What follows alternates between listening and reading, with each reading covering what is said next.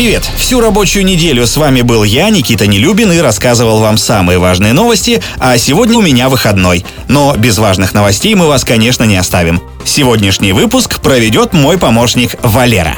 Привет! Я Валера, искусственный интеллект Рамблера. Расскажу вам о том, что произошло в мире технологий за эту неделю. В этом выпуске расскажу о презентации Apple, защищенном мессенджере, который сдал своих пользователей, квантовой сети между Москвой и Питером, графеновой революции в области хранения данных и новых падениях криптовалют. Apple представила новые операционные системы. На прошедшей конференции разработчиков WWDC компания Apple ожидаемо показала новые операционные системы для своих компьютеров и гаджетов. Нельзя сказать, что представленные системы удивили публику. На самом деле мы получили довольно минорный апдейт – так, среди основных фишек iOS 15 можно упомянуть режим фокусирования, который отключает уведомления от всех приложений, кроме отдельно выбранных пользователем. В приложении «Переводчик» появился режим живого диалога, когда экран делится пополам, и каждому из участников разговора показывается текст на его родном языке.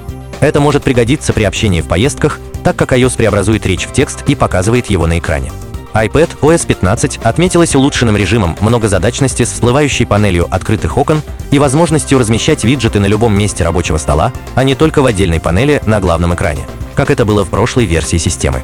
Watch OS для Apple Watch получила приложение «Медитация», улучшенное отслеживание сна и пару новых циферблатов. Наконец, Mac OS 12 с именем Monterey получила интересную функцию Universal Control, которая превращает несколько компьютеров Mac и iPad в один большой рабочий стол с несколькими экранами, между которыми можно быстро перемещать окна и курсор мыши. Также Маки научились принимать сигнал по AirPlay, то есть теперь на экран iMac или MacBook можно вывести видео с iPhone или iPad. Остальные изменения настолько малы, что о них не стоит и говорить. Релиз всех операционных систем традиционно ожидается осенью, а пока разработчикам и энтузиастам доступны публичные бета-версии. Защищенный мессенджер оказался приманкой ФБР. Совершенно невероятная история произошла на днях сразу в нескольких странах мира. ФБР провело одну из крупнейших спецопераций, арестовав более 800 преступников, занимавшихся торговлей наркотиками и оружием. А поймать такой улов спецслужбам помог защищенный мессенджер Anom, который, как оказалось, был разработан ФБР специально для слежки. Приложение нельзя было скачать, оно распространялось только вместе со специальными защищенными телефонами, которые, как нетрудно догадаться, тоже были разработкой ФБР. Сами телефоны не попали в свободную продажу, купить их можно было только по знакомству через незаконные торговые форумы в теневом интернете. Сперва у Anom были десятки пользователей, но со временем их число превысило несколько тысяч. Anom собирал переписку и геолокацию пользователей в течение трех лет. За это время под прицел спецслужб попали 300 преступных группировок. Помимо планов контрабанды и заказных убийств, ФБР узнала о случаях коррупции в верхних эшелонах власти. Аресты продолжаются, но ФБР считает своим главным успехом даже не это, а подрыв доверия к шифрованным мессенджерам в принципе. Теперь коммуникация между преступниками осложнится, так как под подозрением будут вообще все приложения или смартфоны. В России запустили квантовую сеть. Считается, что любой интернет-трафик можно перехватить и расшифровать. Единственным по-настоящему защищенным каналом связи являются оптоволоконные сети квантовой связи. Информация в них передается с помощью инфракрасного лазера. Если кто-то попытается вклиниться в линию и перехватить данные, то из-за квантового изменения состояния фотонов ключ шифрования мгновенно перестанет действовать. Поэтому перехватить данные, передаваемые таким способом, невозможно. Квантовые сети можно использовать для безопасной военной, правительственной и научной связи. В начале лета в России была запущена линия квантовой связи между Москвой и Санкт-Петербургом. Ее длина составила 700 километров. Через каждые 60 километров на линии установлены доверенные узлы, которые пересобирают ключи шифрования. Передача данных на скорости всего 300 бит в секунду производится лазером с длиной волны 1550 нанометров. Протокол передачи данных был разработан в России, в Санкт-Петербургском национальном исследовательском университете информационных технологий, механики и оптики. Благодаря новой линии Россия оказалась в числе стран, крупнейших эксплуатантов квантовых сетей. Лидером сейчас является Китай с квантовой сетью протяженностью 2000 километров жестким диском нарастят объем в 10 раз. Ученые из Кембриджского центра графена провели исследование, по итогам которого пришли к выводу, что графен поможет увеличить емкость традиционных жестких дисков в 10 раз с десятков до сотен терабайт. Если вы думаете, что жесткие диски никому не нужны, ведь есть быстрые твердотельные накопители, то это заблуждение. На самом деле жесткие диски до сих пор используются в центрах хранения данных, таких как облачные хранилища, хостинги, онлайн-кинотеатры.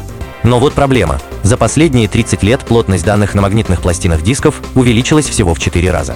Из-за этого производителям приходится увеличивать число пластин, что негативно влияет на цену накопителей. Однако при нанесении графена у пластин увеличивается износостойкость и гладкость. Всего один слой графена увеличивает ресурс пластин в 2,5 раза, а значит растет и срок службы жесткого диска. Также новое покрытие позволяет увеличить плотность записи с 1 до 10 терабит на квадратный дюйм. Нельзя сказать, что графеновые диски стоит ждать в ближайшие годы. Однако в перспективе 10 лет мы наверняка увидим доступные накопители емкостью в 2-3 сотни терабайт. Благодаря этому услуги облачных сервисов могут подешеветь, а интернет сможет хранить еще больше контента. Криптовалюты штормит, но до обвала еще далеко. Почти ни один выпуск Техно-субботы не обходится без новостей о криптовалютах и майнинге. Сегодняшний выпуск не исключение.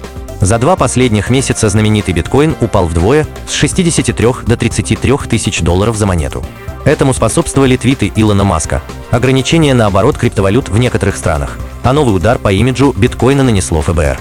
В мае этого года системы американского нефтепровода Colonial Pipeline были взломаны хакерами. Злоумышленники потребовали выкуп в размере 75 биткоинов, что на тот момент составляло более 4,5 миллионов долларов.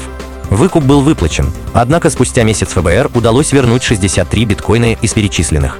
Для этого спецслужбы отследили путь транзакции, вышли на компьютер хакера и, взломав его, перевели деньги обратно. Правда, по состоянию на июнь стоимость этих биткоинов упала вдвое, поэтому ФБР удалось вернуть лишь половину выкупа. Однако это событие вызвало переполох на рынке криптовалют. Оказалось, что биткоин, который прежде считался абсолютно безопасным и анонимным платежным средством, все-таки может быть отслежен. Новость сказалась на цене криптовалюты, которая продолжила свое падение. Эксперты предупреждают, что биткоин может упасть до 20 тысяч долларов, если крупные держатели захотят избавиться от своих активов. Впрочем, это не уменьшит интерес майнеров к другим валютам. Создатель блокчейна Ethereum Виталик Бутерин отметил, что его криптовалюта, цена которой за год выросла с 200 до 2,5 тысяч долларов, откажется от возможности майнинга не ранее следующего года.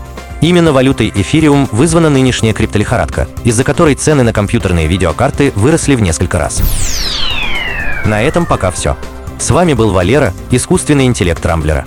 По субботам не пропускайте интересные новости из мира технологий. Счастливо!